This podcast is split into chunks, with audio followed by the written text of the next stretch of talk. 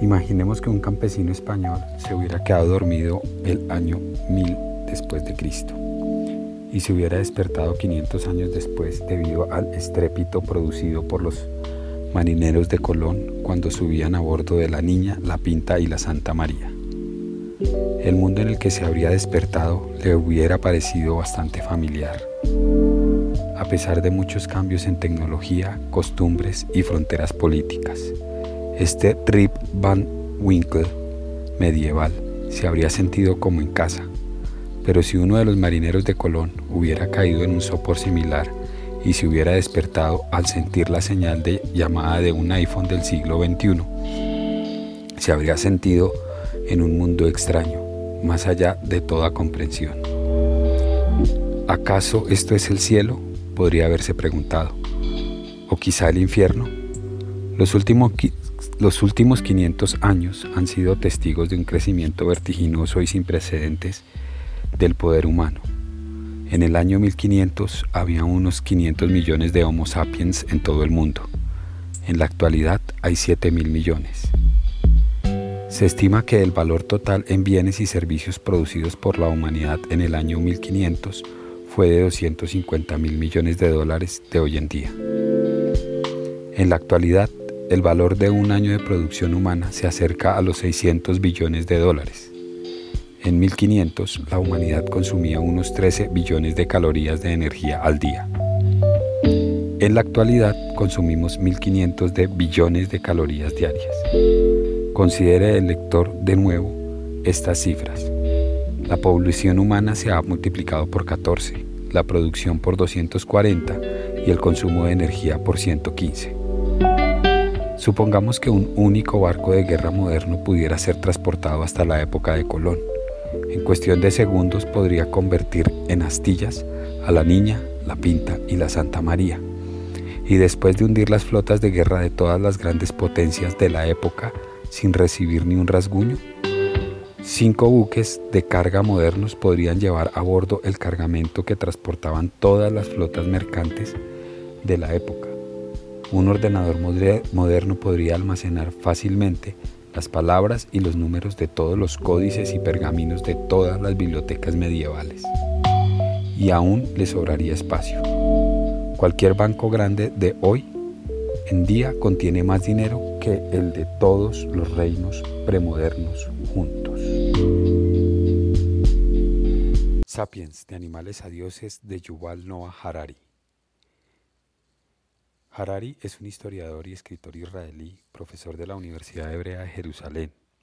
Entre sus obras se encuentran Sapiens, de animales a dioses, Homo Deus, breve historia del mañana, y 21 lecciones para el siglo XXI. Nacido en una familia judía secular con raíces en Europa Oriental, comenzó a estudiar historia y relaciones internacionales a los 17 años. Es especialista en historia medieval y militar. A los 22 completó su maestría en el Departamento de Historia en la Universidad Hebrea de Jerusalén y a los 26 su doctorado en la Universidad de Oxford en Inglaterra, con un estudio comparativo entre los guerreros medievales y los guerreros del siglo XX. A los 29 dio una conferencia en el departamento donde estudió y a los 32 obtuvo el puesto de profesor titular.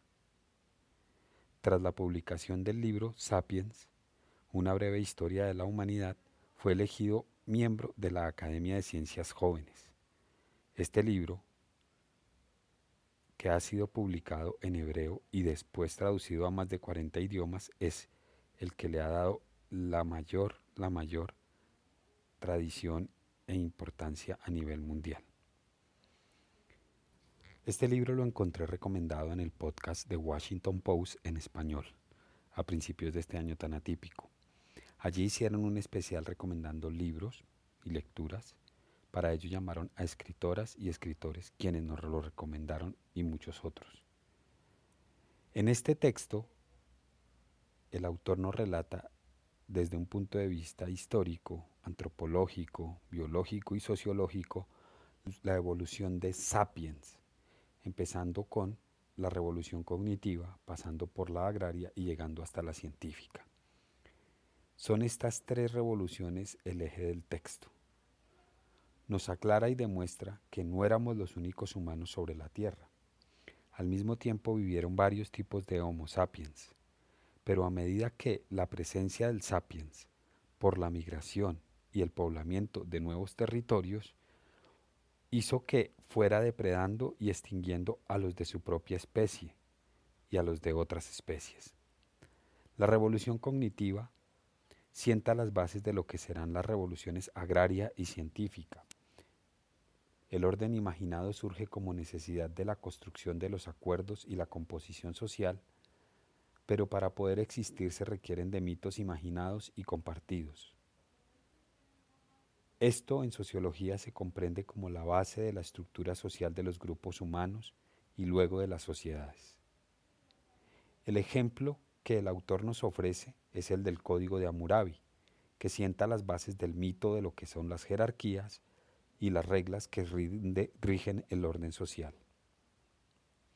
La revolución agrícola, para el autor, es el gran engaño. No fue, como siempre se ha dicho, que el sapiens domesticó las plantas. Fue al contrario, el trigo quien domesticó al Homo sapiens. Para cuidar el trigo, tuvo que cambiar el Homo sapiens sus hábitos alimenticios, su vida cotidiana. Debió dedicar más tiempo en arar la tierra, sembrar, cuidar el crecimiento del trigo y además proteger la propiedad del terreno sobre el cual estaba sembrando. Esto hizo que empezara a volverse sedentario.